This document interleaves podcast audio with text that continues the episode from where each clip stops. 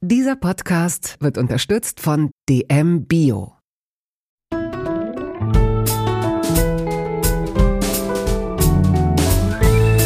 Kaugummi-Eis und Köfte, Feldsalat und Ravioli aus der Dose. Der Volksmund sagt, du bist, was du isst. In Toast Hawaii stelle ich meinen Gästen viele Fragen, die sich nur ums Essen drehen. Fast nur.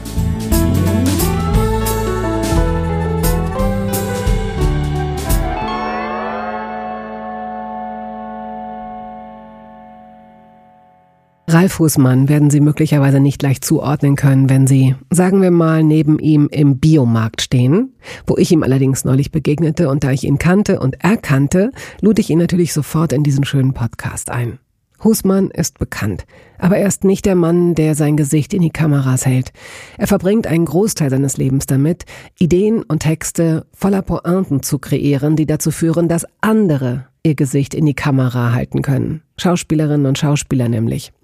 Husmann ist als Produzent und oder Hauptautor für die besten Comedy-Produktionen des Landes verantwortlich. Die Harald Schmidt Show, Anke, Berlin Berlin, Dr. Psycho mit Christian Ulmen, Stromberg oder März gegen März. Ob Absicht oder nicht, Privates gibt es kaum, über ihn in Erfahrung zu bringen.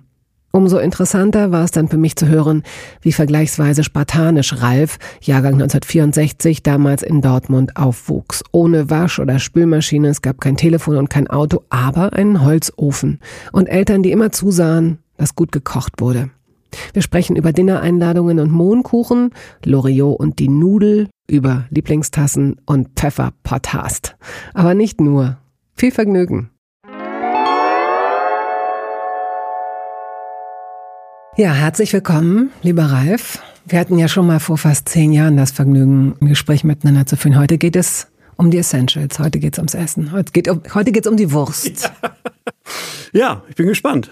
Vor zehn Jahren, das weiß ich noch ziemlich genau, auch wenn ich es jetzt wahrscheinlich etwas ungenau zitiere, hast du, das habe ich mir gemerkt, sowas gesagt wie, wenn du Figuren entwickelst, machst du legst du dir nicht so ein Hintergrundschema an oder sowas in der Art? Das stimmt, ja. Ich versuche eigentlich aus dem Moment heraus. Also ich äh, unterrichte ja auch Drehbuchschreiben an diversen Hochschulen und bin immer irritiert, wenn Studenten und Studentinnen da irgendwie so eine ganze Biografie erfinden und immer mhm. wissen, dass ihre Figur schon auf der Waldorfschule war und laktoseintolerant ist, weil ich immer denke, woher, warum? Also äh, für mich ergibt sich das aus dem äh, Schreiben selber und aus dem Casting tatsächlich. Mhm. Ich hatte neulich ein Gespräch für Toast Hawaii und da ist mir zum ersten Mal so richtig bewusst geworden, wie sehr man ja Figuren entstehen lassen kann mit so Features wie Essen. Also wie ja. verhält man sich äh, der Nahrung gegenüber? Also Essen steht für, kann für eine gesellschaftliche äh, Schicht stehen, für eine Art von Erziehung, Manieren, wie auch immer.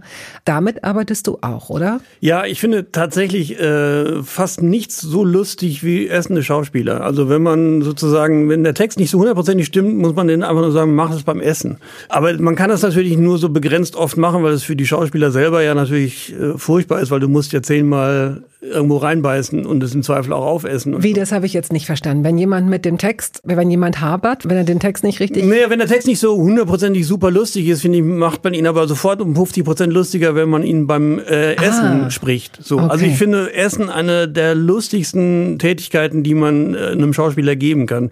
Also es hilft auch wahnsinnig, wenn zwei Personen sozusagen erstmal essen. Hm. Äh, ist ja wie im richtigen Leben. Genau, es ist wie im richtigen Leben, genau. Und äh, ich finde auch Massenszenen sozusagen sagen, also wenn so eine Familie um den Tisch sitzt oder wenn es irgendwie große Tafeln gibt, eigentlich sensationell. Also ich würde fast nur sowas machen, wenn es nicht so ein mhm. wahnsinniger Akt wäre, das zu filmen. Und ein Akt ist es auch deswegen, weil äh, das sogenannte, es gibt ja dieses äh, Continuity, ne? also in dem Moment, wo einmal ein genau. Weißbrot genau. schon ja, genau. gebrochen ist oder genau. dreimal abgebissen, muss man ja wieder und wenn man die Szene wiederholt und wiederholt und wiederholt. Genau, der mhm. Klassiker, also auch äh, junge Schauspieler, die es nicht so oft gemacht haben, machen ja oft diesen Fehler zu sagen, ah, da kann ich ja, aber der Szene könnte ich schon einen Apfel essen und am Ende stellen sie fest, sie müssen es 15 Mal machen und haben halt 17 Äpfel gegessen und alle müssen warten, bis der Schauspieler vom Brechen zurückkommt. Das ist halt äh, tatsächlich der Nachteil, deswegen kann man das auch nicht so oft reinschreiben. Äh, oder man sieht das auch oft so, die Profi-Schauspieler, die es schon sehr oft machen, wenn die essen, sie sieht man auch, sie essen immer nur sehr, sehr ganz kleine Häppchen, so, ne, weil man mhm. ja eigentlich weiß, du musst das halt einfach ewig machen. Meist ist das Essen ja auch kalt und es ist halt mhm. halt für den Schauspieler selber und die Schauspielerin ist natürlich furchtbar, aber ich finde im Ergebnis ist es wahnsinnig lustig. Also ich lasse wahnsinnig gerne Schauspieler essen. Humor und Essen, guter Einstieg für jemanden wie dich. Und dann nehmen wir gleich mal drei Klassiker, die mir einfallen. Natürlich Loriot ja. und die Nudel. Ja. Warum sagen Sie denn nichts? Genau. Ja, es ist natürlich, äh, ich glaube, es gibt wenig Situationen zwischen Menschen, wo das so klar wird, wie man zueinander steht. Ab wann darf ich sagen, du hast ja übrigens äh, Salat im Zahn? Äh, ab wann sagt man, äh, das ist irgendwie komisch, wie der oder die ist. Also ich finde, es gibt auch so Momente in einer Partnerschaft, wo man denkt, also das macht mich wahnsinnig. Wenn sie noch einmal super, so, dass du das ansprichst. Ne? Du hast mal ein Buch geschrieben über Partnerschaften. Ja. Paare packen aus. Irgendwie ja. die Kiste ja. mit den Beziehungen. Ja, genau. hieß das nicht. Die Kiste der Beziehung, genau. Äh, da spielt doch bestimmt Essen auch ein Thema. Geräusche, ja, Manieren. Ja, ja, auf jeden Fall. Also Essen finde ich ist so eine ganz große Spielwiese genau für diese Art von lustig, wie ich sie natürlich mag. Also ich finde, es ist nicht nur in der Partnerschaft, sondern auch auch im Verhältnis zum Beispiel zu Freunden oder so. Also ich finde, das ist jetzt gerade mir nochmal aufgefallen, was das bedeutet, wenn man Freunde oder Bekannte zum Essen einlädt oder wenn man selber eingeladen wird. Also was das mittlerweile für ein Gerangel ist, wo man sagt, also die haben aber beim letzten Mal, die hatten richtig aufgefahren, die hatten ja noch. Wirklich? Kennst du das nicht? Nein. Da was? Nein. Also ich kenne das als Diskussion seit Jahren, dass man immer sagt, ja, wenn wir die einladen, können wir aber jetzt nicht einfach nur Ach, nur komm, so. Äh, das ist ja, dann macht man ja, man macht ja dann, ja. dann, wo sollen das enden? Ja, das ist eine sehr gute Frage, die ich auch noch nicht beantwortet habe. Aber ich kenne das seit Jahren, dass das einfach ein großes Thema ist, zu sagen, also A, wen lädt man zu sich nach Hause ein und mit wem geht man irgendwie draußen essen? Muss man dann darauf achten, dass es draußen nicht zu teuer ist, weil vielleicht können die sich das nicht leisten oder es ist unangenehm, wenn man sagt, äh, ja, machen wir jetzt hier mal eine große Runde und so. Also ich finde, es gibt so wahnsinnig viele. Sowas finde ich sinnvoll. Sowas finde ich gut, ja. wenn sich Leute das überlegen. Und deswegen mag ich es auch, wenn, wenn ich oder wenn jemand mir sagt, übrigens, ich würde dich gern einladen. Dann kann man noch mal so ein ja. bisschen pro forma hin und her ja. feilschen. Richtig. Und dann kann man irgendwann sagen, ja gut, ich freue mich. Und nächstes Mal lade ich dich ein. Das muss man aber auch nicht immer dazu sagen, weil das hat immer so, heute lädst du mich ein, dann lad mich aber, ne, ja. da, da, da, da, so. Na, richtig. Aber na klar, wenn man, ich kenne das auch mit großen Runden aus einer Zeit als Freiberufler, kriegst du mal ein bisschen mehr, mal ein bisschen weniger Geld und dann mit mehreren Leuten essen zu gehen in ein gutes Restaurant und dann trinken die sehr viel teuren ja. Wein, ich selbst nicht. Ne? Genau. So, das ist dann, das ist dann so ein Posten, der aufgerufen wird und dann willst du zum Schluss auch nicht diejenige sein, die so ein bisschen zerknirscht sagt, aber ich hatte doch gar keinen Alkohol. Ja, so. genau, genau. Ich muss 70 Euro weniger zahlen. Das will man nicht sein. Also insofern solche, solche. Aber so es gibt sehr viele Leute, die das sein wollen, ne? Also oder denen das nicht auffällt. Also für mich ist das auch immer so ein Gradmesser, wenn man irgendwie mit Leuten zum ersten Mal unterwegs ist und dann feststellt, dass es genau diese Art von Leuten ja gibt, wo man aber auch weiß, finanziell könnten die sich locker leisten und die dann trotzdem sagen, du, ich hatte übrigens nur eine Apfelschorle, ich zahle nur 2020 und also ja. so und das ist ja wirklich so, weil ich finde, das da machst du schon äh, viel auf, weil mehr musst du dann schon gar nicht mehr wissen. So. Ja, stimmt. Aber wir müssen unbedingt noch zurück zu zwei Punkten, die du angesprochen hast, nämlich einmal, wie gut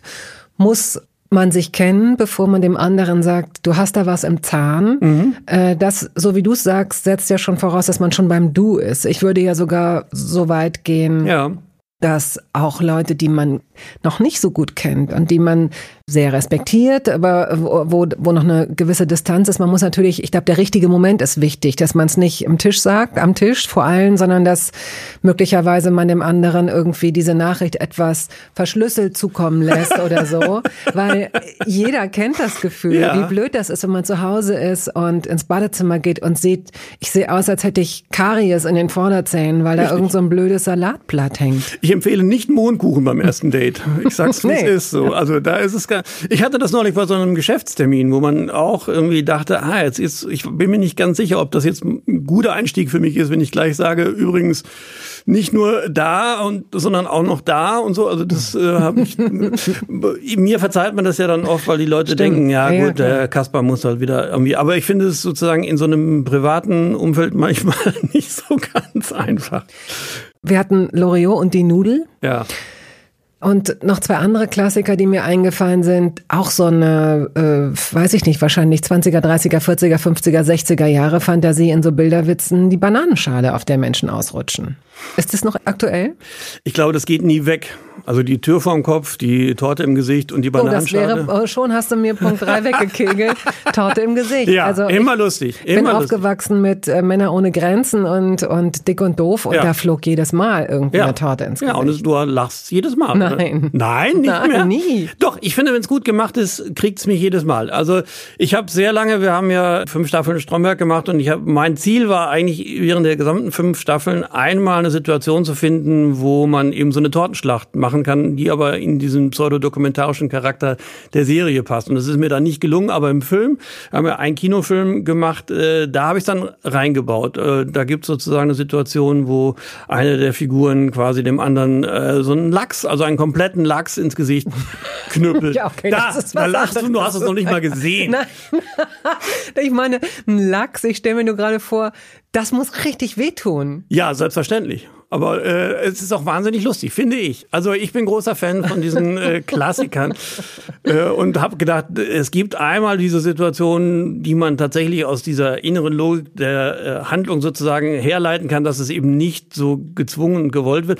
Und dann hat es wirklich was Überraschendes. Und ich garantiere dir, wenn es gut gemacht ist und, die, und ich hau dir die Torte oder die Tür ins Gesicht, ist es lustig. Also ich glaube, das ist sozusagen im Menschen verankert, kann man ja auch philosophisch nochmal unterfüttern füttern, dass halt quasi dieses äh, Moment, wo quasi der Mensch aus diesem zivilisierten Umgang aufrecht gehen, essen, bla bla, wenn man da rausgerissen wird, indem man eben hinfällt oder indem das Essen halt nicht da landet, wo es landen sollte, das empfinden wir als lustig. Und da kann man, glaube ich, nicht raus. Das ist jetzt nicht so, ähm, mm. so eine Mode der 60er oder der 30er Jahre, sondern das ist, glaube ich, universell überall einsetzbar. Auch der Inder oder der Chinese oder der Araber lacht an dieser Stelle, ohne dass man den restlichen Kontext begreift oder so, weil das einfach, glaube ich, ganz universell funktioniert.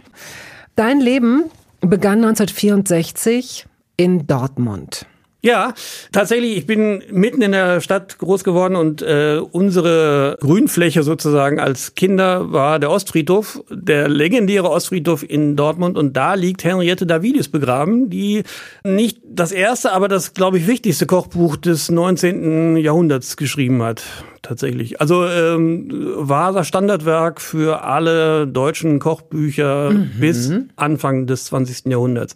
Ich weiß es deswegen, weil das quasi das mit das erste Grab ist, auf das man zuläuft, wenn man quasi in den Ostfriedhof reinläuft. Und das haben, wir haben da sehr oft Verstecken gespielt. Und deswegen weiß ich, dass äh, Henriette Davidis 1876 gestorben ist, weil ich da sehr oft vorgestanden habe, ohne zu wissen, wer das war und wer das ist und so. Aber irgendwann habe ich dann gemerkt, die liegt deswegen da, weil sie irgendwie eine bestimmte Bedeutung Bedeutung hat. Und es gibt in Dortmund tatsächlich ein Kochbuchmuseum. Und auch da gibt es eine größere Sektion für Henriette Davidis. Bums. Es gibt auch in Dortmund ein Giraffenmuseum. Ganz ehrlich, und das ist ein bisschen eigenartig, findest du nicht? Ich weiß nicht, ob es einen Zusammenhang gibt zwischen dem Kochbuch und dem ich glaube Giraffen. Nicht. Nein, wahrscheinlich. Nein, gibt es nicht, aber es ist schon, also ein gibt Giraffen. Es wirklich? Ja. Ah, okay. Mhm. Ich bin Gut. sehr lange da weg, aber das ist tatsächlich, äh, das, ich habe mir schon gedacht, also es wird ja wahrscheinlich auch mal um Dortmund gehen und so, und dann ist äh, tatsächlich Henriette David mhm. ein Highlight äh, meiner Herkunft. Das freut mich, aber es gibt noch ein paar äh, Highlights mehr, die ich dir okay. Äh, zuspielen kann. Kennst du die Straße am Bissenkamp? Ja. Ja. Weißt du, was da entstand? Nein. Nein. Der erste vegane Supermarkt Deutschlands. Ach. Jetzt guck dir das an. Wann ist das gewesen? Weiß ich nicht. Ah ja, okay. Hätte ich ja mal gucken können. Ne? Aber ist, wenn es der erste war, ist es sicherlich sehr, sehr lange her. Der Dortmunder Zoo hat auch jetzt nicht in erster Linie was mit Kulinarik zu tun. Der Dortmunder Zoo ist weltweit führend in der Nachzucht von Ameisenbären. Das stimmt, das weiß ich sogar noch. Äh, das war noch zu meiner Zeit so. Da gab es sogar irgendwie ein, ein Symboltier. Also der, der, Zoo heißt ja in Dortmund oder hieß zumindest zu meiner Zeit irgendwie Tierpark. Und da gab es immer dieses, äh, diesen Ameisenbär als quasi Maskottchen des Tierparks. Und der hatte auch einen Namen, habe ich aber leider vergessen. In den 60er Jahren war Dortmund die Bierhauptstadt ja, Europas. Richtig. Stimmt, war auch noch zu meiner Zeit so. Also äh, hatte irgendwie, ich weiß nicht wie viele äh, Brauereien. Äh, mein Vater war auch äh, im Alkoholbusiness tätig. Er war Hilfsarbeiter sozusagen bei einer Schnapsfabrik, die tatsächlich unter äh, der Fußgängerzone in Dortmund beheimatet ist. Ach. Ja. Ich glaube sogar immer noch. Ich glaube, es gibt's sogar immer noch. Bei uns zu Hause war sozusagen Alkohol die zweite Währung. Also alles wurde quasi in Alkohol bezahlt. Also wenn irgendwelche Handwerker oder sonst wer irgendwie ins Haus kam, dann bekamen die am Ende irgendwie zwei Flaschen von dem Schnaps, den mein Vater produziert hat, quasi in die Hand gedrückt und so. Also ich bin sehr früh an Alkohol herangeführt worden, nicht als Getränk, sondern als Währung. Also ihr habt immer Alkohol zu Hause gehabt. Ja. Ähm, wann hast du deinen ersten Alkohol getrunken? Weißt du das in etwa? Lustigerweise ist das wirklich dadurch, dass mein Vater das äh, immer hatte und auch nie ein Problem damit hatte, dass irgendwie, also es war halt sozusagen sein Beruf, deswegen war das, hatte das eine andere Bedeutung bei uns im Haus und ich konnte halt immer trinken. So, das war nie ein Thema. Rauchen und Trinken war meinen Eltern wurscht. Deswegen hat es mich nie interessiert tatsächlich. Ich, Aha, okay. ich, bis heute rauche ich nicht und Alkohol war auch nie so ein Ding, wo ich jetzt irgendwie dachte, ah, muss ich unbedingt mal probieren oder so. Ich weiß, dass ich so in der klassischen Zeit mit, ich sag mal, 16 oder so äh, auch mal diverse äh, Experimente hatte und so ein paar Filmrisse, aber nicht so wirklich äh, gefährdet war, was auch daran lag, dass tatsächlich ähm, meine Freunde und Bekannten in der Zeit alle schon Hardcore-Alkoholiker waren und äh, oh, wo ich irgendwie wow. dachte, so, das, die holst du eh nicht ein. Also es war tatsächlich nie so ein richtiges äh, Jugendthema, sondern die haben, also ich hatte viel mit Musikern zu tun und so. Und die haben einfach gesoffen.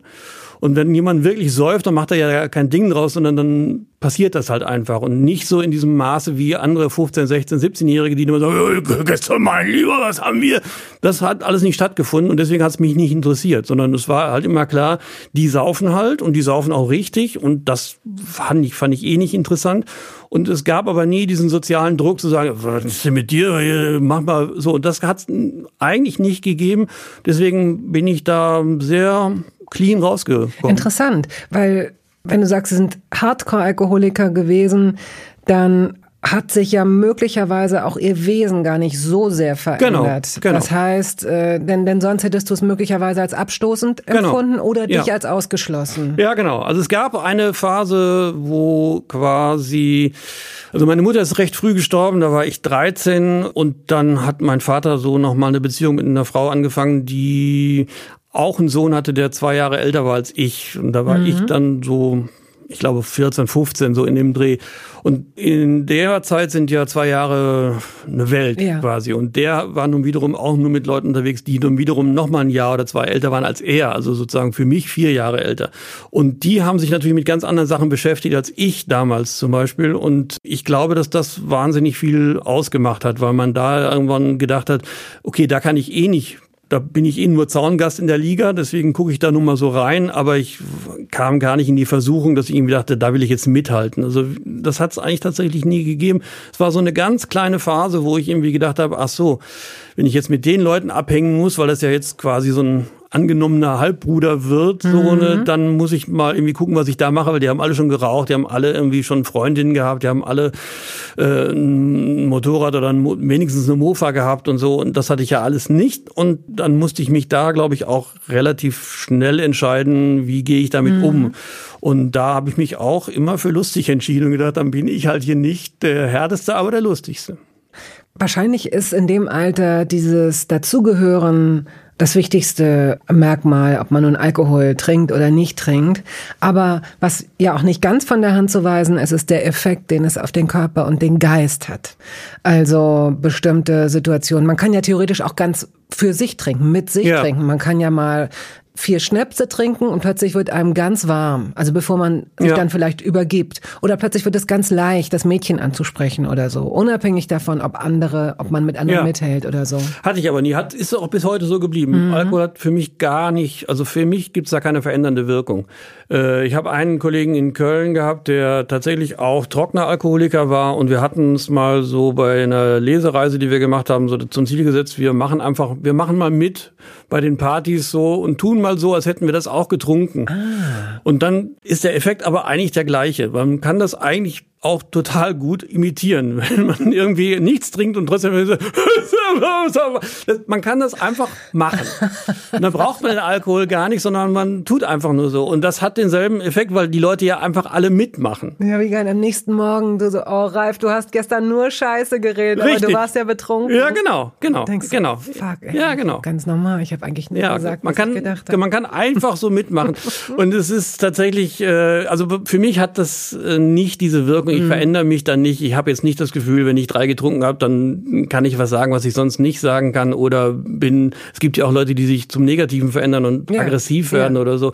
Äh, habe ich auch nicht. Mhm. Also ähm, für mich, ich bin eh nicht so ein Drogenmensch. Also alles, was ich in die Richtung probiert habe, war eigentlich am Ende immer so, dass ich dachte, nee, es tritt dieser positive Effekt, von dem alle immer reden, mhm. bei mir nicht so wirklich ein. Bei Sport?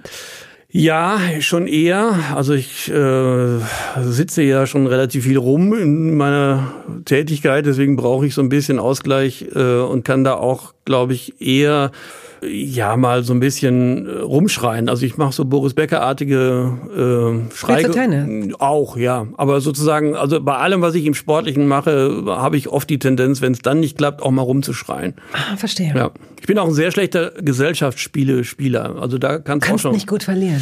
Ich kann ganz gut verlieren, aber ich habe irgendwie, weiß ich auch nicht, warum es ausgerechnet da ist. Also ich habe auch schon Backgammon-Spiele an die Wand geschmissen und äh, also es gab warum? äh, ja aus Hass einfach, weil ich irgendwie äh, ja, aus Hass. ja, weil dann der scheiß Würfel einfach nicht das würfelt, was ich will und so. Also du kannst überhaupt nicht verlieren. Du kannst noch nicht mal auf dem Weg dort zum Verlieren, das kannst du ja noch nicht mal ertragen. Das höre ich mir nicht länger an, ich gehe. äh, nein, wow. ich habe, kennst du nicht diese, also ich, das ist auch in dem äh, Buch, was du vorhin angesprochen hast, die Kiste der Beziehung, äh, eine wirklich wahre Geschichte, wo wir mit zwei Pärchen nach Dänemark gefahren sind und äh, auf dem Weg nach Dänemark gemerkt haben, ach, wir haben gar nichts eingepackt zum Spielen. Und dann haben wir an irgendeiner dänischen Raste so, ein Kniffel, so eine Kniffelvariante gekauft, die aber überraschenderweise eine dänische Spielanleitung hatte. Und äh, wir waren uns vor dem Spiel nicht ganz sicher, wie ist es, wenn man jetzt, was weiß ich, zweimal den Sechserpaar würfelt, irgendwas. Mhm. Und äh, der eine hat gesagt, ja, ist ja ganz klar, machen wir so und so. Und die andere, nee, das ist doch Spiel, also, nie, haben wir so nie so gespielt. Und so. Und dann hat sich aus dieser Diskussion, oh. bevor wir angefangen haben zu spielen, eine was entwickelt, wo äh, sich fast zwei Pärchen getrennt hätten. Ich finde, dass, äh, es gibt wenig Bereiche, wo man so aggressiv werden kann wie bei Gesellschaftsspielen. Oh, äh, nee, ja. das kennst du auch nicht, ne? Also wir ich sehe schon an deinem Blick, dass du entweder gar nie spielst oder. Nein, nein, nein. Es, also ich glaube, meine Haltung zum Spielen ist untypisch, weil es mir nicht so aufs Gewinnen ankommt, sondern auf den Prozess des Spielens. Also ich weiß gar nicht, ob ich mich da als ehrgeizig bezeichnen würde. Und ich will mich auch nicht besser darstellen, als ich bin. Gar nicht. Aber ich will gut spielen. Ich will, dass es mir Spaß macht und dass es den anderen auch Spaß macht. Ah. Und wenn ah. jemand das Spiel zulässig nimmt, ne, zu spielerisch mit ja. dem Spiel umgeht, das finde ich doof. So beim Kartenspielen zum Beispiel, Doppelkopf. Kopf. Mhm. Wenn, wenn du sagst, wieso spielst du jetzt noch mal Pik an? Ist doch gerade, ist doch gerade schon gestochen worden. Ach so, echt? Ja, weiß ich nicht mehr. Ja, da wär, so, da denke ich dann so, Mann, ey, Nervkram. Aber ansonsten komme ich damit äh, okay. ganz gut klar. Ja, ich bin auch besser geworden äh, im Laufe der Jahre, aber äh, es hat Phasen gegeben, wo ich auch selber gedacht habe, was ist das eigentlich für eine Nummer? Ähm, aber ich kenne auch viele in meinem Bekanntenkreis, wo ich sagen würde, das könnte ja. äh, also eine größere Diskrepanz geben, als wenn man jetzt eine politische Diskussion führt oder so. Holy shit. Aber auch beim Essen kann das ja natürlich mittlerweile passieren, muss man einfach mal sagen. Also früher gab es doch keine Party, wo man irgendwie darüber nachgedacht hat, wer was irgendwie isst oder so. Mittlerweile musst du ja jeden fragen, äh, mit Fleisch, ohne Fleisch, vegan, bla. Also die Liste ist ja endlos lang geworden und so. Und äh, das, ich kann mich nicht erinnern, jemals eine Party gefeiert zu haben, wo nicht alle Leute irgendwie Nudelsalat mitgebracht haben und dann trotzdem irgendwie es für alle okay war. Was ist denn der größte Stress- oder Streitfaktor bei Paaren generell? Die wenigsten Paare können ja zum Beispiel zusammen kochen. Ja. Ne? Woran, woran liegt das? Du hast dich ja damit offenbar ein bisschen näher auseinandergesetzt. Also ich kann das auch nicht gut, äh, weil ich äh, das auch aus der Profiküche kenne. Es gibt sozusagen eine, eine Hackordnung in der Küche. Ne? Jeder macht ja seinen Bereich. So, man, äh, auch in der Sterneküche stehen ja nicht sieben Köche an einem Herd und machen gleichzeitig irgendwas, sondern jeder macht ja seinen Bereich. Und das kriegt man, glaube ich, schon zu zweit nicht sehr gut hin. Und äh, ich merke immer, wenn wir, also wenn meine Freundin und ich gemeinsam in der Küche stehen, steht sie hundertprozentig immer vor der Schublade, die ich jetzt brauche. Mhm. Mhm. Oder es kommen automatisch auch aus mir Sätze wie, nee, du musst, lass das doch jetzt erstmal anbraten, bevor du so, weißt du? Also so das Besserwisserische, was man normalerweise immer hat, wenn Paare gemeinsam Sport machen oder so, das habe ich auch in der Küche. Ähm, es führt eigentlich regelmäßig dazu, dass sie dann sagt, ja, dann mach doch die Scheiße alleine. Oder ich irgendwie sage, äh, jetzt lass mich das mal alleine machen. So, also so. Was machst du denn besonders gut? Was kannst du besonders gut kochen? Ich bin eigentlich ein ganz okayer Koch, glaube ich, aber ich habe jetzt nicht diese, diesen Signature-Dish, wo alle irgendwie immer sagen, das habe ich ja noch nie so gut gegessen. Mhm. Also ich mhm. bin, glaube ich, einigermaßen okay in so, also alles, was italienische Küche kann, so ein paar deutsche Sachen. Ähm, ich kann auch ganz gut so ein paar indische Sachen, aber ich würde jetzt nicht sagen, das eine Ding, wenn ihr das nicht von mir gegessen habt, habt ihr nicht verstanden von der. Nee, also das, ich bin nicht so ein, so ein heimlicher Sternekocher, aber ich kann ganz gut so die Bandbreite abdecken. Wenn wir von Paaren sprechen und wie Paare miteinander funktionieren, äh, du weißt es, weil du darüber ein Buch geschrieben hast, du weißt es aber auch, weil du dir Gedanken, immer wieder Gedanken darüber machst, wenn du die Drehbücher schreibst für März gegen März. Es gibt jetzt einen 90 Minuten, ich glaube, es gab drei Staffeln. Annette, genau. Annette Frier und Christoph Maria Herbst, daneben noch ganz tolle andere wunderbare Schauspielerinnen und Schauspieler. Und die beiden eben als, die beiden sind als Paar wie dieses Gefühl, kurz bevor so ein Gewitter losgeht, ja. finde ich. Ne? So, wenn man nicht genau weiß, kommt ja. da hinten nochmal helle Luft oder nicht oder kracht es gleich richtig? Ja. Nobody knows so. Den beiden traue ich nicht unbedingt zu, dass sie zusammen in der Küche stehen. Das stimmt. Man kann diesen, diesen 90 Minuten, in dem geht's, glaube ich, diesmal auch so ein bisschen ums Essen, weil zwei Hochzeiten gefeiert werden. Genau, ne? wir erzählen sozusagen eine Doppelhochzeit. Also der Sohn heiratet seine Freundin und äh, seine Eltern äh, feiern goldene Hochzeit und kommen auf die Idee, das wollen wir doch kombinieren und deswegen gibt es eine Doppelhochzeit, äh, die eben auch tatsächlich, äh, wo Essen auch eine Rolle spielt. Aber mhm. wir sehen eben nie, dass jemand in der Küche steht und das zubereitet, sondern wir sehen halt eher, wie einigen sich jetzt drei Generationen sozusagen auf ein Buffet. Gehen wir zurück nach Dortmund. Du hast ja schon ein bisschen erzählt, wie das war. Erinnerst du dich an euer Esszimmer? Wo habt ihr zusammen gegessen? Esszimmer äh, hätte noch gebaut werden müssen, tatsächlich. Äh, also ich bin wirklich Arbeiterkind und meine Eltern waren, als ich auf die Welt kam, schon recht alt. Also mein Vater war Jahrgang 1920 und meine Mutter war Jahrgang 1925. Also ich bin in vielerlei Hinsicht eher im 19. Jahrhundert groß geworden als im 20.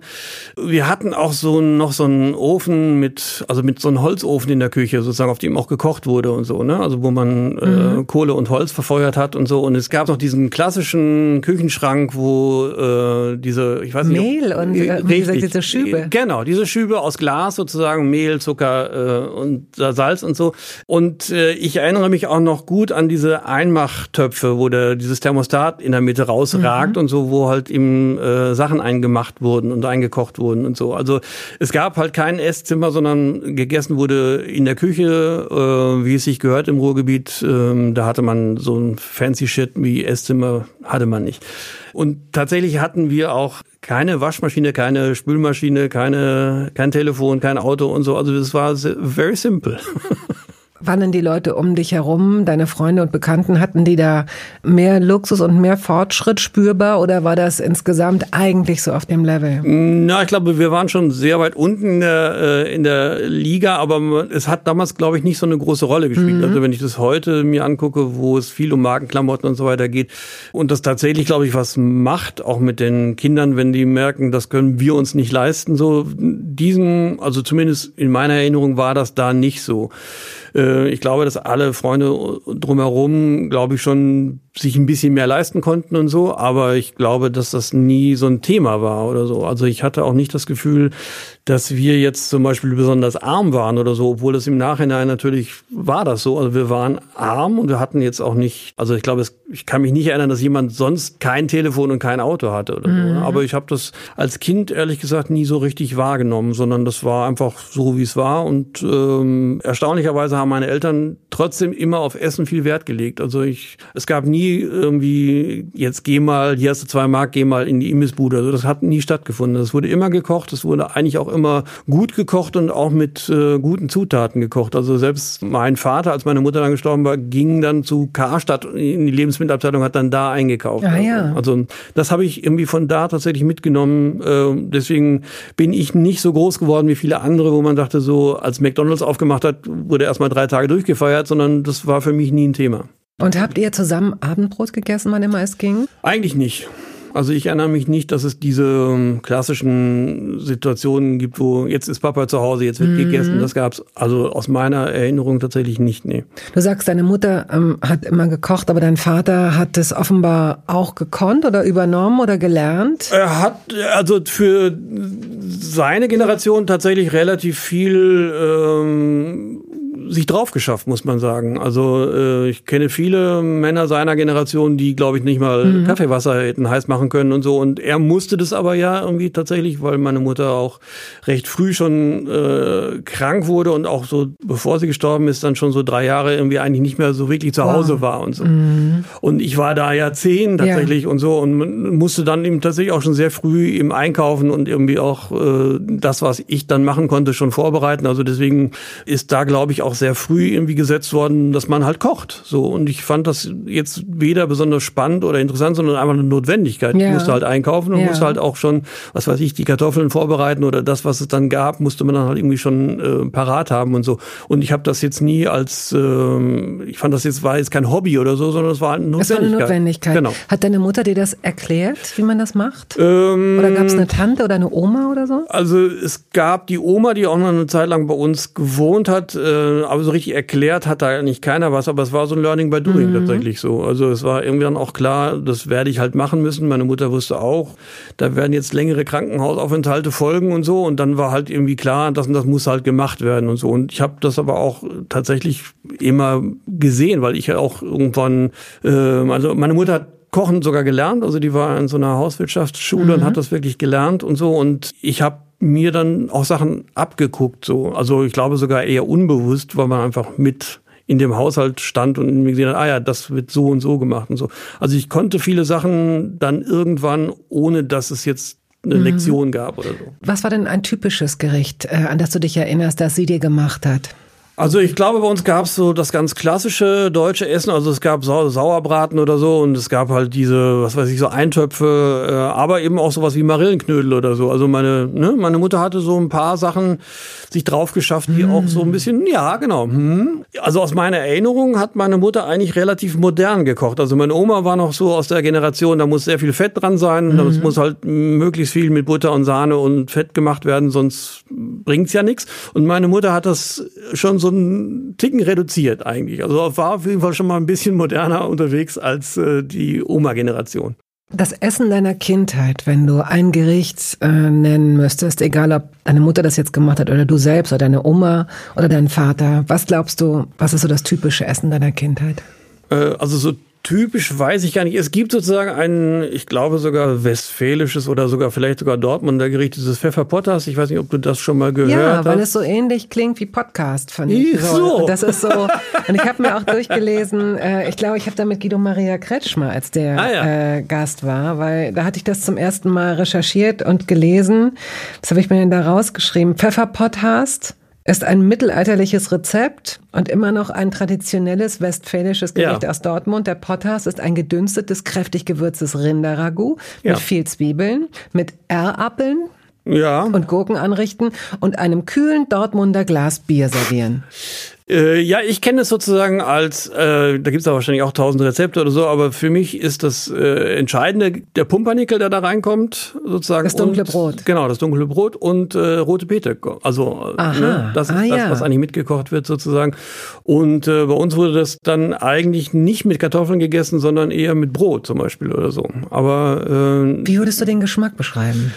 Das ist was sehr intensiv, muss ja, das ja genau. Es ist ne? relativ intensiv. Äh, eigentlich mag man sowas gar nicht als Kind, aber ich mochte das immer, weil es auch sowas ganz Spezielles hatte, was offensichtlich andere nicht kannten. Also das ist ja wirklich ein sehr regionales Gericht geblieben.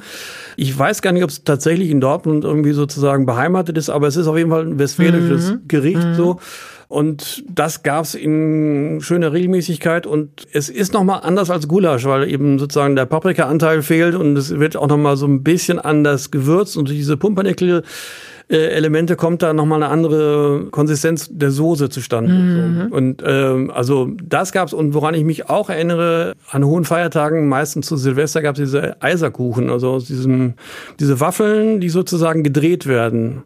Also Backen ist nicht so mein Steckenpferd. Ich weiß nicht genau, wie es gemacht wird, aber es gibt sozusagen so äh, Teig wie Waffelteig quasi und dann gibt's aber ein anderes Waffeleisen. Das sind, sind die Sachen sehr, also die Waffel ist dann sehr dünn und wird, wenn wenn sie noch heiß ist, gedreht und dann wird das, ist das kalt, dann ist es quasi wie so eine wie so eine Stange, wie so eine nee, wie so ein ähm, wie so ein Eishörnchen, weißt du, also in der ach so, so ach, aber eben wird, ah, gerollt, genau gerollt okay. und dann wird mhm. es, aber es ist halt dann am Ende äh, fest mhm. und so und das eigentlich, also ich kenne es als Eiserkuchen, vielleicht heißt es auch offiziell ganz anders. Und wird das ähm, gefüllt dann? Genau, das kann man auch füllen. Ähm, bei uns gab es da irgendwie Sahne oder irgendwie Pudding dazu und so. So, genau. Lecker. Ja, das kann ich leider nicht. Ich habe, glaube ich, nicht mal das Waffeleisen dafür. Aber äh, ich glaube, das wären so zwei Gerichte, wo ich sagen würde, ja, das gab es damals und gibt's heute sehr selten.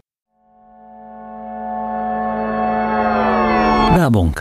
Mindestens einmal im Jahr stehe ich pünktlich vor derselben Frage. Suppe oder Fingerfood? Denn mindestens einmal im Jahr lade ich alte Freunde und neue Bekannte zu mir ein. Ich versuche es ganz unspektakulär anzugehen. Hey, es ist doch nur ein Get Together. Das sind Leute, die dich kennen, Bettina. Mach dich nicht verrückt im Vorfeld. Niemand erwartet hier irgendwas ganz Spektakuläres. Easy. Kleiner Snack, paar Getränke. Genieß die Zeit. Und dann geht's los. Hallihallo. Na? Hey, lange nicht gesehen. Schau mal, wer da ist. Kennt ihr euch noch? Nein, die Jacke kannst du da vorn lassen. Da steht eine Kleiderstange mit Bügeln. Ach, die ist schon voll. Ah ja, gut. Dann, ähm, Leg doch den Mantel auf mein Bett. Ah, der ist nass, ja, doof. Ach komm, jetzt ist egal, leg, leg drauf. Hat's grad geklingelt? Nee, den Hund habe ich heute ausquartiert. Für den ist das sonst so hektisch mit all den Leuten hier. Hm. Was brauchst du? Eis? Im Kühlfach. Ähm, dann guck mal im Eisschrank. Hallo, na? Das Bad? ja, das ist zweite Tür links. Nee, die andere Tür. Stehen da keine Gläser mehr? Okay, guck mal unter der Schublade unterm Herd. Ein Pflaster, oh Gott, was ist denn passiert? Ach so, naja. Okay, warte, hol ich dir. Nee, ist gar kein Problem. Sag mal, hat's grad geklingelt?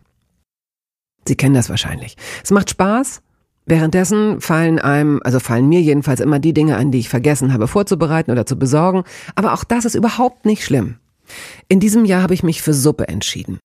Eine Karottensuppe aus einem geliehenen, sehr großen Topf, der so groß ist, dass man alle Bewohnerinnen und Bewohner von Villarriba und Villabajo damit bekochen könnte. Suppe und leckere Brotsorten. Dazu zum Stippen oder Dippen Pasten. Ganz vorne dabei ist die vegane Pastete Tomate Olive. Ein Brotaufstrich von DM Bio, den ich neulich bei einem Streifzug durchs Sortiment entdeckt habe. Und vielleicht dann noch ein bisschen Käse und ein paar Gurken. Und Oliven. Äh, und dann fängst schon wieder an, dass man sich verzettelt und zu viel kauft.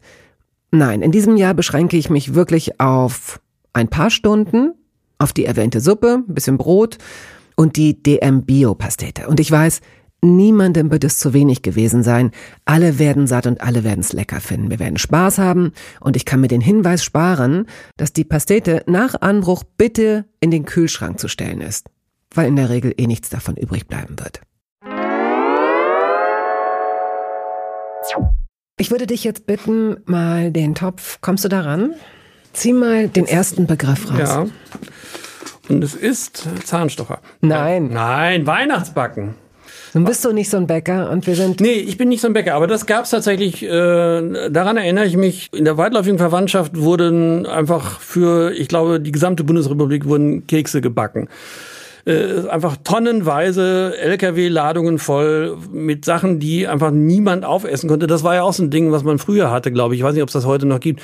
Das wurde ins Unermessliche weiter gekocht, gebacken und so, wenn Leute kamen. Ich weiß nicht, ob du das auch kennst. Also bei uns war das immer so, dass man am Ende gedacht hat, es kommen sechs Leute und gekocht oder gebacken wurden aber für mindestens 16.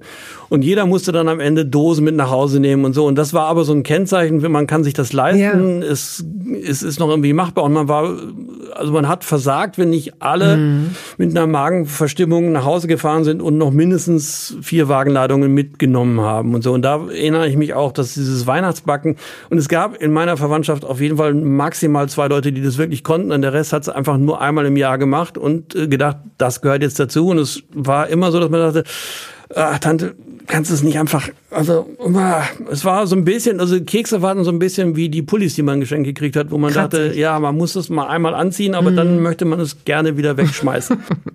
okay, bitte nicht wieder reinlegen, sondern daneben und jetzt die nächsten Zettel bitte. Das ist ja ein bisschen wie beim DFB-Pokal, wo man dann ja. so einkaufen. Oh.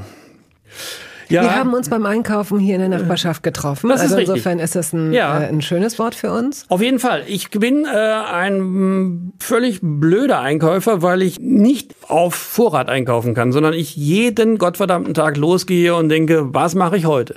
Das ist beim Schreiben genauso. Ich kann nicht auf Vorrat schreiben, sondern muss immer abwarten, bis einer sagt, du übrigens morgen musst du abgeben und dann fange ich an und so ist es beim Einkaufen auch. Also ich gehe wirklich jeden Tag los und kaufe nochmal Zeug. Ich weiß nicht warum, ich bin einfach zu blöd. Aber es scheint dir doch zu gefallen.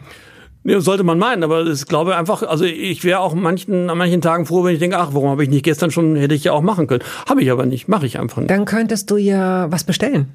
Stimmt, mache ich aber auch nicht. Bin ich irgendwie zu oldschool, finde ich auch irgendwie blöd. Dann denke ich, ja, muss die Scheiße halt selber ausbaden, geh halt nochmal los. Und oft gehe ich auch einfach in den Supermarkt und denke, ich weiß gar nicht, was ich heute mm. machen will und dann gucke ich mal, was die so haben oder so. Wir haben uns, glaube ich, auch im Bio-Supermarkt mm. getroffen. Der bei dir gegenüber ist, was ein Luxus ist natürlich. Absolut. Dann ist es nochmal was anderes, wenn man sagt, ach, ich gehe mal kurz, ist als wenn man sagen würde, ich gehe mal kurz in den Keller und guck mal, ja, was ja. da ist. Ne? Das ist völlig richtig. Aber der Bio-Supermarkt ist ja deswegen ein Bio-Supermarkt, weil das Gemüse auch oft nur hält, bis man es bezahlt hat und dann ist es schon. Oh, das stimmt. Nicht. Doch, ich habe da schon sehr oft Gemüse rausgeholt, wo ich dachte, Freunde, wollt ihr mich eigentlich verarschen? Ach, mir, doch, das ist wirklich, das ist die Wahrheit. Und die Vorstellung, dass du mal nicht ganz wie deine Eltern, aber ein bisschen, dass du, dass du nicht nur für den Tag und deine ähm, Partnerin kochst, sondern dass du einfach mal ein bisschen mehr machst, sodass du weißt, weil das macht ja richtig Spaß zu wissen, ich habe mich für den nächsten Tag schon mitversorgt. Ja. Machst du das nicht? Kommt super selten vor. Warum? Weiß ich auch nicht. Ich mag es meistens am nächsten. Ist. Ich werde dafür auch regelmäßig ausgelacht, aber so ist es. Also ich habe ganz selten das Gefühl, dass ich das nochmal mag oder will oder so, sondern dass ich dann irgendwie denke, auch nee, heute machen wir was anderes. Es gibt ja Sachen, die besser schmecken. Dann. Das stimmt. Und einfrieren ja, das stimmt. auch nicht? Doch, das kommt schon mal vor, ja, ja. Es gibt in der Tat, also sowas wie tatsächlich der klassische Grünkohl oder so, mhm. das, äh, ja, das stimmt. Das mache ich dann auch. Aber ansonsten bin ich leider einfach, ich weiß nicht, was das für eine Charakterschwäche ist, aber es ist auch wirklich beim Schreiben so, dass es mich wahnsinnig nervt. Äh, ich habe zehn Jahre lang eine Kolumne im Playboy geschrieben und die hätte man easy im Januar fertig schreiben können für den Rest des Jahres. Und nicht ein einziges Jahr habe ich das geschafft, sondern jedes Mal kam der Anruf, äh, du weißt schon, wir müssen mhm. Freitag so und man dachte, ah ja, ja, ja, ja, klar, das so. Und es wird, je älter ich werde, immer schlimmer. Also alle wissen, da kannst du auch Christoph oder Annette fragen, ähm, der Ralf schreibt die Texte und äh, Morgen geht's dann aber auch gleich schon los. Und das, äh, Ach so, das ist dann für die doof, weil sie sich nicht vorbereiten Richtig. Können. Und die sagen, aber die mittlerweile sagen die auch schon nichts mehr und so und sagen auch nicht, äh, übrigens, wir fangen in vier Wochen an, es wäre schön, wenn ich mal was hätte oder so, sondern sie wissen, es wird wieder drei Tage bevor es losgeht fertig und dann wird's aber auch immer fertig. Aber ich du weiß. Du brauchst den Druck, okay. Offenbar ja. Du weißt aber nicht, dass du schon seit Jahren betrogen wirst ähm, in puncto, wann es losgeht. Ne? Also die Leute sagen dir, morgen am Donnerstag fangen wir an ja, zu drehen, was gar nicht stimmt. Ja, das diese Taktik haben die auch schon probiert, aber ich bin dann pfiffig genug rauszufinden, wann es wirklich losgeht, weil ich ja auch den Quatsch, den ich schreibe, selber produziere. Deswegen weiß ja, ich okay, gut, das ist schwierig. Ja, ja, ja. Genau. Noch zwei Zettel bitte. Milchaufschäumer oder Aufschäumen hast du, glaube ich, geschrieben. Ja, wurscht. Ähm, Habt ihr so ein Shishi bei euch zu Hause? Mm, nee, tatsächlich nicht. Äh, ich trinke eigentlich nichts, was wo man Milch äh, aufschäumen muss. Und ähm, nee, ich glaube, also meine Freundin trinkt ja eh keine Kuhmilch mehr. Man kann natürlich jetzt das auch. kann man auch. Also ich mache das kann, mit Hafermilch. Ja, ja, kann man auch. Schäumt auch ganz gut, aber machen wir vielleicht ja, wenn es hochkommt, so äh, zweimal im halben Jahr oder Ach, so. Dass man, und dann kann man es aber auch mhm. tatsächlich mit dem Schneebesen machen oder so. so. Ah. Also ja. Ja. Ja, ja. Okay. Na, wenn ihr es nicht braucht, das ist, es macht Platz für andere Geräte in der Küche. Richtig. Weil an der Stelle kann ich ja auch schon mal fragen, gibt es eine Anschaffung in eurer Küche, die komplett überflüssig war? Die überflüssigste Anschaffung der Welt. Der Entsafter. Mhm. Also es gibt natürlich wahnsinnig, also wir haben glaube ich auch mittlerweile mindestens zwei Raclette-Sets und so, die man ja auch nur rausholt, wie man halt die Wahrheit rausholt, nämlich einmal im Jahr oder so. äh, so natürlich, ja, aber Beziehung, du weißt. Äh, nee, aber der Entsafter, den habe ich mir mal angeschafft in so einer Phase, wo alle gesagt haben, Entsaften ist super und so, das muss man machen. Und dann hat man das äh, gemacht und hat festgestellt, dann entsaftest du halt für zwei Gläser und musst aber äh, vier Tage diese scheiß Entsafter wieder sauber machen und so. Also das, das ist wirklich Quatsch. Das braucht kein Mensch und ist auch wieder weggekommen. Habt ihr den verschenkt oder habt ihr ihn vor die Tür gestellt oder was habt ihr damit gemacht? Ich glaube, ich habe ihn tatsächlich jemandem gegeben, der diese Phase noch nicht durch hatte und äh, wo ich gesagt habe, das ist super, das musst du unbedingt machen. Wir brauchen den jetzt aus welchen, ja, brauchen wir nicht mehr, so, aber ähm, so. Dafür nehme ich eure Nudelmaschine. Ja, genau. So. okay, eins hat er noch. Ja. Kaffeemaschine. Wie trinkt ihr euren Kaffee? Tatsächlich mit der French Press. Was heißt das? Dieses Ding zum Runterdrücken, du weißt. Ach so, dieses ganz einfache. ja. Also so ein Glas, das im Grunde Ja. auch aussieht wie mein Milchschäumer. Ich Ja. habe nämlich auch so ein Bodum-Glas Ja, mit ja, so einem genau. Ding, Ding, Ding, Ding, Ding. Ja, ja, ja, genau. Ja, das äh, und dann gibt's sozusagen noch, äh, darf ich glaube ich gar nicht mehr sagen, äh, aber so eine kleine Kapselmaschine für den einen Kaffee äh, am Nachmittag. Ja, jetzt ist es raus. Jetzt ist es raus. Und sich dann über Biogemüse beschweren, ja. Ja, also Ja. aber den, niemand ist perfekt, selbst ich nicht. Gut, du kannst den, den gelben Topf jetzt äh, wieder runterstellen. Ja. Ich danke dir, dass du so weit mitgegangen bist. Wie, wie ist denn eure Küche heute? Also worauf hast oder worauf legt ihr Wert? Dass es hell ist, dass es leer ist, dass es toskanisch aussieht? Ja, mit Terrakotta-Fliesen ah, auf dem Herd. Äh, Ein Wandtattoo? Äh, ja, auf jeden Fall.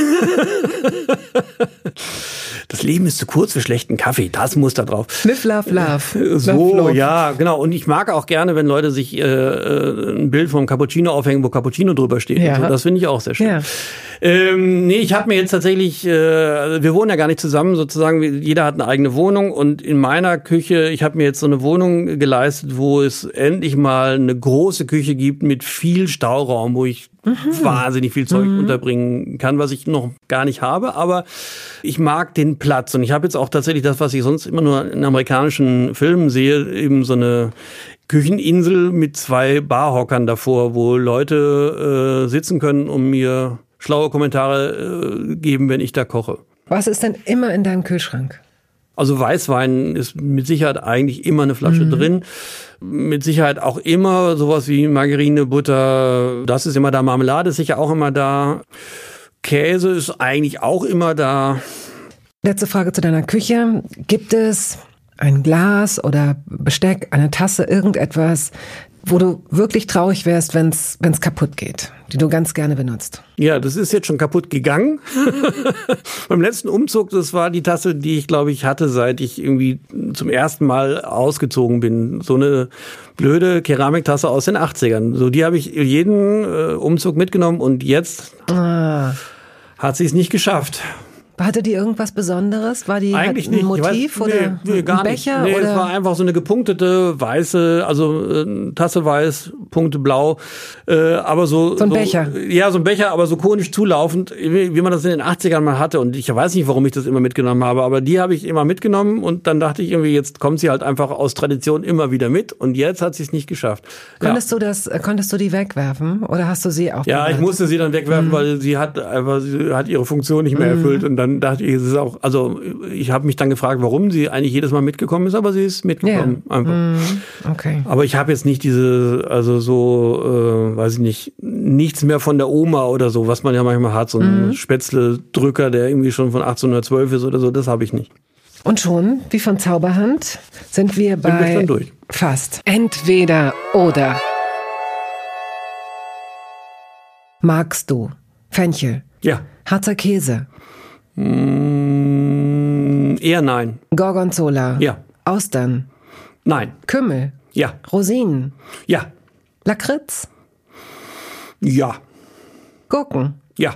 Innereien, Kommt drauf an, aber eigentlich ja. Also wir haben, es gab früher Nierchen zum Beispiel, die man heute gar nicht mehr so einfach kriegt. Leber aber immer noch ähm, was, was ich auch selber ähm, ab und zu mal mache und so. Es gibt eine, weiß nicht, wenn wir die Zeit haben, eine wirklich äh, gute Geschichte, wo ich äh, in Italien war und mit meinen Italienischkenntnissen protzen wollte und äh, einer jungen Frau damals gesagt habe, nimm das mal Trippa Romana, das ist super, das sind Muscheln. Und ähm, habe aber gedacht, Kotze und Trippa Romana sind ja zwei, ne? und ich habe an Kotze gedacht, es war aber äh, Trippa Romana und Trippa Romana ist ja sozusagen Pansen quasi, ne? Also so. Und dann kam das Gericht und die hat fast auf den Teller gebrochen und hat gedacht, ich, was ist denn das für ein Typ, der mir das empfiehlt und so. Und dann habe ich gedacht, ah, fuck, ich habe mich, hab mich einfach vertan. Ich hatte einfach gedacht, äh, sie kriegt jetzt Muscheln und das wird super. Und dann kriegte sie so eine wabbelige, komische und mhm. dann wurde das noch erklärt, was es ist. Und da war wirklich da final, da war mhm. Finalfeierabend mhm. und dann ist auch nichts gelaufen mit ihr. Und da hätte ich auch gedacht, ja, das ist selbst für mich irgendwie, äh, das, also so, wenn es an Hirn geht und Pansen und so, da wird's dann schon, geht schon eher in Richtung Dschungelprüfung. Hattest du mal eine Lebensmittelvergiftung? Ja, es gab auch mal, äh, ich glaube, aber das ist auch schon lange her, so eine so eine Fischvergiftung, die war nicht schön, aber ich glaube, es kann noch schlimmer werden. Also ich, hab, ich glaube, ich bin noch so halbwegs gut damit durchgekommen. Aber ähm, ja. Und du scheinst ja ein bisschen etepetete zu sein mit Lebensmitteln, wenn du sagst, du kannst schon das Gekochte am nächsten Tag. Also du kannst, könntest, aber du ja, willst ja. es nicht so gerne genau, essen. Ne? Ja. Also bist du auch jemand, der sich nach dem Mindesthaltbarkeitsdatum richtet? Null. Und Null. Du gehst auch drüber? Ja, total. Ach so, da bist du dann doch flexibel. Sehr total, gut. ja. Okay. Ruhrgebiet, Entschuldigung. Das ist. Äh gut. Äh, rote Beete magst du auch. Ja. Du magst äh, Grünkohl, ja. du magst Rosenkohl, ja. du magst Rotkohl. Ja. Du magst Spitzkohl. Auch. Auch. Mh, mm, Sauerkraut. Natürlich. Meeresfrüchte. Ja. Koriander. Ja. Sushi oder Fondue? Sushi. Falafel oder Burger? Also es gibt sehr wenig gute Burger. Also wenn die, wenn das wirklich gut gemacht ist, ist das super, aber ansonsten eher Falafel. Was gehört auf die perfekte Pizza? Aus meiner Sicht sehr wenig, aber da gibt es also auch so einen Streitpunkt, wo sich Paare, glaube ich, äh, scheiden lassen. Also ich habe das mal gemacht bei einem Pärchenabend, wo wir gedacht haben, es ist eine gute Idee, wenn jeder so seine Pizza belegen kann. Pärchenabend ist schon ein Wort. Entschuldige, wenn ja, ich da ja, Pärchenabend. Ja. Natürlich, aber du weißt, das was ich ja meine. Furchtbar. Ich habe es natürlich in Anführungszeichen gesagt. Ja, ja, so, ja. Das ist ja klar. Okay. Aber äh, hat man auch nie wieder gemacht. Also äh, weil es tatsächlich, also habe ich auch mal äh, benutzt. Das ist ja das Gute. An allem, was an Schlimmen passiert, kann man immer noch sagen, ist mindestens ein Drehbuch Buch. Da hat sich ein Paar nicht einigen können, wie sie ihre Pizza belegen. Und das äh, es, es, es fing irgendwie lustig an mit in den Farben unserer Fußballvereine und hörte dann aber auf mit, äh, sag mal, bist du eigentlich völlig bescheuert und äh, sowas habe ich. So, also mit, mit einem richtigen peinlichen Streit, wo man als Gastgeber dann daneben steht und denkt, ja, das. da hat sich was aufgestaut. Genau, jetzt hat keiner was gegessen, alle schreien sich an und so, und der Ofen läuft.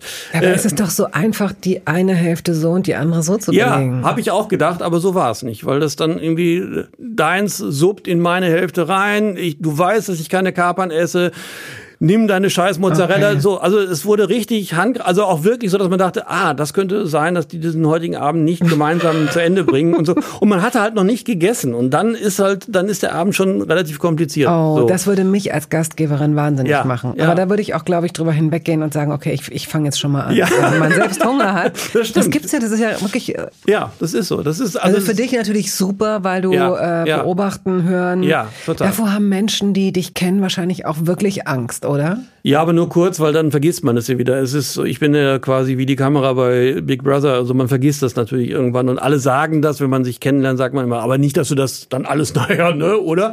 Und dann wird's aber vergessen und dann stellt man zwei Jahre später fest, sag mal, hat er das jetzt einfach eins zu eins so, äh, ja, ja. Junger oder alter Käse? Alt. Schokolade oder Chips? Schokolade. Welche? Äh, Welche so? Also ähm, muss jetzt keine Marke nennen, aber eigentlich relativ. Also ich bin nicht so der ganz große Fan von 95% Kakao. So das finde ich mhm, irgendwie zu vernünftig. Ja, zu wenig. Genau, zu wenig das finde ich irgendwie mhm, merkwürdig. Okay. Aber ansonsten geht eigentlich fast alles. Also ich bin jetzt auch nicht so derjenige, der irgendwie in diese Schokoladenboutiquen geht, wo dann nochmal irgendwie äh, Sauerkraut, äh, Chili-Chips, mhm. äh, so das finde ich alles irgendwie too much. Aber ansonsten bin ich tatsächlich, habe ich da keine präferierte Marke oder Sorte. Kartoffeln oder Reis? Na, tendenziell eher Reis, aber Kartoffeln auch. Also na, halbe halbe tatsächlich. Kartoffeln oder Nudeln? Auch, äh, also hm, beides tatsächlich. Okay, also bei dir sind diese drei Lebensmittel regelmäßig. Ja, ja, eigentlich auch in, also ohne Präferenz. Okay. Dann bleibt mir jetzt zum Schluss nur die Frage nach einem Dessert. Also stell dir vor, du bist mit Leuten, ihr habt ein tolles Essen gehabt in einem schönen Restaurant, ein bisschen Platz ist noch. Wie beendest du so ein Essen? Mit einer Käseplatte, mit einem Dessert, mit einem Schnaps, mit einem Espresso. Und zum Schluss das Dessert. Also ich bin ja großer Süßkram-Fan. Damit kann man mir äh, immer eine Freude machen und ich würde immer eher die Suppe weglassen oder das vorweg als das danach. Ähm, Bist du ein Teiler? Auf gar keinen Fall. Mhm, gut. Also Leute, die sagen, kann ich mal mal die bestell dir Quatsch selber. Ich hasse das, wenn Leute da irgendwie mit ihren Gabeln in meinem Essen rumfuhrwerken. Mache ich auch nicht. Man soll sich vorher entscheiden und dann esse ich das auf. So klar, natürlich. Und dann Espresso und einen Schnaps. Ja, warum nicht? Okay, das war's schon. Vielen Dank. Sehr ich danke dir recht Ich danke herzlich. auch.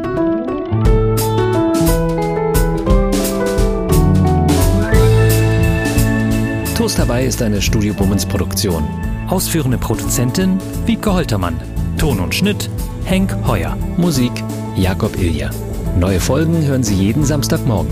Überall da, wo es Podcasts gibt.